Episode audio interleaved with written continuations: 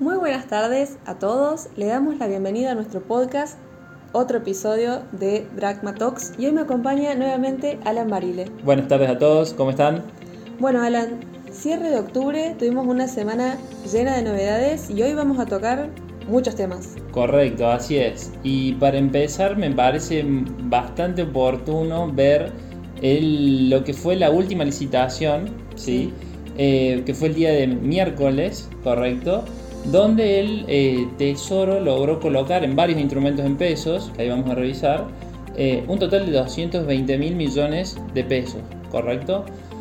¿Por qué es importante o por qué estamos siguiendo esto? ¿Sí? Eh, porque últimamente está cobrando bastante relevancia tanto todos los instrumentos en pesos y también lo que son las renovaciones, ¿sí? las refinanciaciones del tesoro, ¿correcto?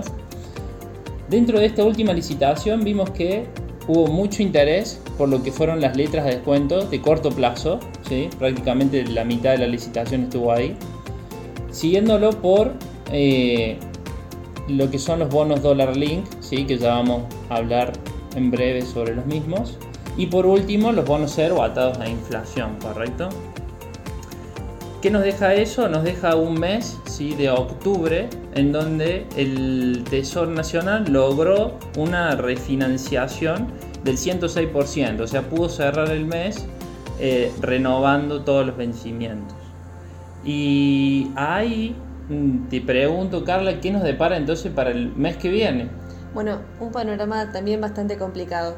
Noviembre tenemos, eh, por supuesto, varios vencimientos y los más complicados se concentran después de las elecciones. Complicados porque porque no están en manos del sector público y cada vez que eso sucede, el Tesoro enfrenta bastantes desafíos para lograr refinanciar eh, toda su deuda, en pesos, por supuesto. ¿Esto por qué lo venimos mirando, Alan? Ya lo venimos diciendo hace rato. En la medida que no logren financiarse a través de los mercados de deuda, acudemos al financiamiento monetario. Y la semana pasada también tuvimos noticias en esa dirección. Bueno, en realidad esta semana se dio a conocer que el 22 de octubre se volvió a efectuar una transferencia desde el Banco Central al Tesoro para financiar, por supuesto, el déficit no nos sorprende, más allá de los números, no nos vamos a marear con la cantidad de información que hay, eh, es algo que no nos sorprende y deberíamos esperarnos que avance en esa dirección. Por supuesto que es una dirección que no nos va a ser gratuita, ¿no es cierto? Tal cual, imagino que eso va a tener su impacto en las principales variables como inflación y tipo de cambio. Efectivamente, como ya venimos diciendo en otras oportunidades, las expectativas de inflación para el año que viene son altas, como piso alrededor del 50%, eso ya lo damos por hecho, pero también el mercado cambiario nos está dando algunas señales. De hecho, durante esta semana el contado con liquidación tocó, o superó, mejor dicho, los 200 pesos, llevando la brecha cambiaria por encima del 100%.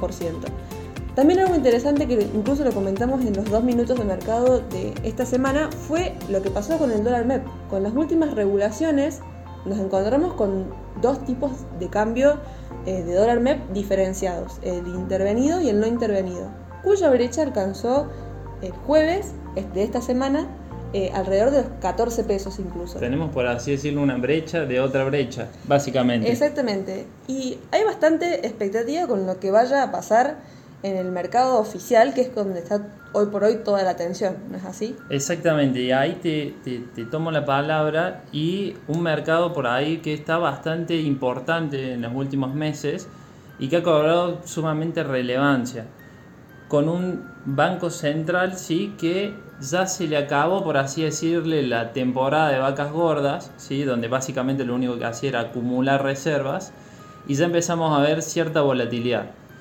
En agosto principalmente no acumuló prácticamente nada, un, millón de dólares nada más. Eh, pero en septiembre fue un mes particularmente complicado donde tuvo que intervenir vendiendo 960 millones de dólares, ¿cierto?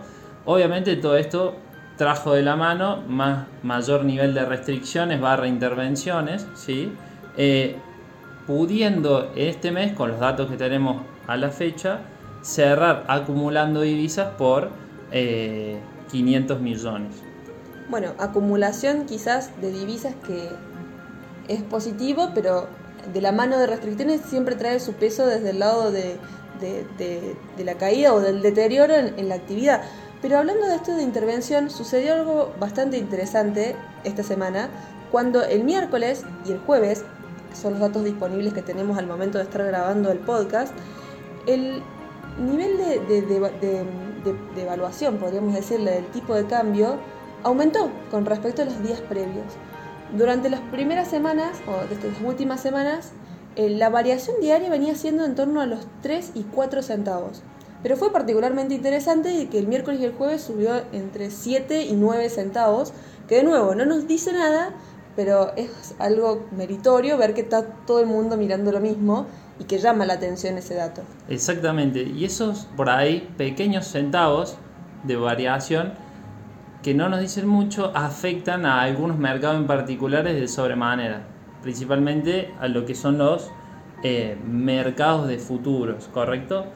Eh, ahí vemos una eh, bastante movimiento ¿sí? en las últimas semanas, ya que ha cobrado bastante relevancia por el hecho de de que se está esperando o a la expectativa de que el tipo de cambio oficial aumente. La gran incertidumbre obviamente es si será con una devaluación discrecional o más bien con un aumento en esta tasa devaluatoria diaria, ¿bien? Eh, pero lo que ha provocado que el Banco Central también tenga que salir a intervenir. Este eh, mercado también. Este mercado también, correcto. Estamos intervenidos en múltiples mercados. Dentro de esa intervención vemos que de venir de una posición de contratos de futuros vendida en términos nula, sin contrato, sin posición, en los últimos meses un aumento ¿sí? en agosto de 380 millones de dólares a septiembre, que son los últimos datos disponibles, de 1.800 millones de dólares, un aumento más que, más que sustancial. Obviamente que se espera que los próximos meses siga siendo igual, ¿sí? Y esto lo podemos ir monitoreando o revisando en lo que es el interés abierto total de todo el mercado de dólar futuro, que hoy lleva aproximadamente unos 5 millones de contratos de interés abierto. Eso es un dato interesantísimo, Alan, y de lo que decís, lo que puedo percibir es que ya están descontando una realidad hoy por hoy, eh, lo que está pasando en estos mercados, y de hecho tiene su correlato a su vez con, el aumento que vimos en la demanda por cobertura cambiaria, que no solamente se manifestó en instrumentos dollar link per se, como son las obligaciones negociables o los fondos comunes de inversión con estas características, sino que también tuvo su correlato directo en el mercado de futuro y entiendo que se manifiesta a través de las tasas, ¿no es así? Totalmente. ¿Qué, se vio o, o qué podemos observar? en las últimas dos o tres semanas, lo que se llama la tasa implícita ¿sí? de los contratos de futuro aumentó más que sustancialmente. Entonces tenemos en los, dos, en los dos meses que nos quedan, noviembre y diciembre, tasas que rondan entre el 40 y 45%, y ya luego para el año que viene, 2022, un aumento más sustancial del 60%. Bien, entonces, ¿qué nos dice eso? ¿Cuál es la conclusión que les podemos dar acá? el mercado hoy eh, tiene expectativas ¿sí? de que vengan novedades en este aspecto, en el aspecto del dólar oficial, bien, en los primeros meses del año que viene, ¿sí? enero-febrero del 2022. Obviamente esto va a estar asociado, por así decirlo, con un acuerdo con el FMI, que ya se viene conversando hace tiempo, situación, Carla, que obviamente va a tener un impacto en todo lo que es el mercado de bonos. Bueno, de hecho, vamos a. Estamos pasando por todos los mercados. Estamos haciendo una revisión en general el panorama general, pero de hecho también eh, lo comentamos esta semana. El, mercado de bonos está sufriendo eh, de forma quizás un poco más fuerte que los otros mercados locales o en relación incluso también a mercados de deuda emergentes estamos como a nuestro propio ritmo y lo que está reflejando es esta debilidad que vos decís y con respecto a el año que viene vamos a ver algún ajuste de este tipo que va a venir de la mano del acuerdo eh, y toda la incertidumbre desde el lado del acuerdo con el FMI o no, también eh, se ve como influenciada o, también le afecta lo que está pasando en el plano de lo político.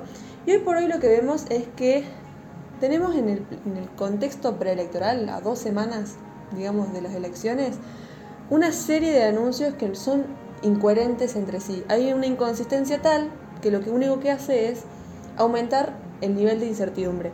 Y lejos de, de, ser una charla de café y hablar de inconsistencias y de incertidumbres, no deja de ser un aumento en la percepción de riesgo que tenemos en nuestro país y los bonos son el correlato directo de eso.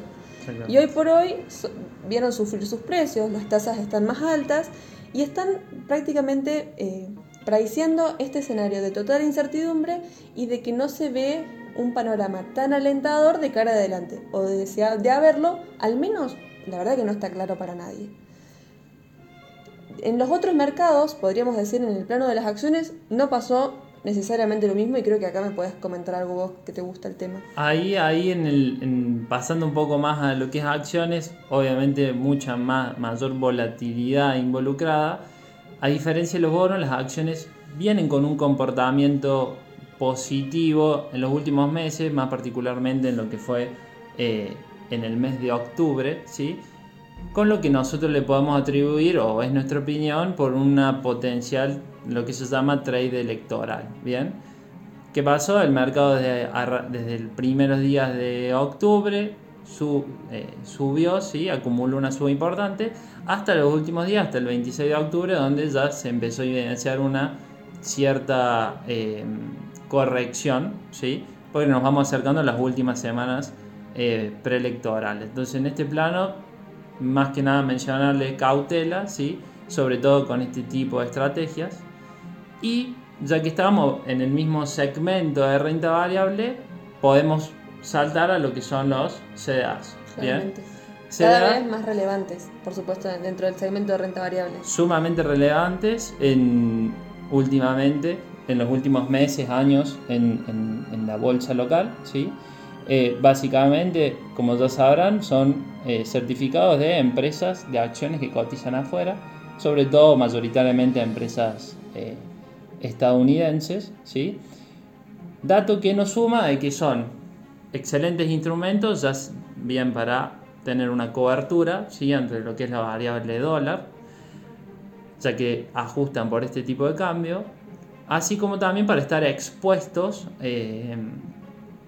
a este, a este rubro o a este segmento que son invertir en acciones del exterior, ¿bien?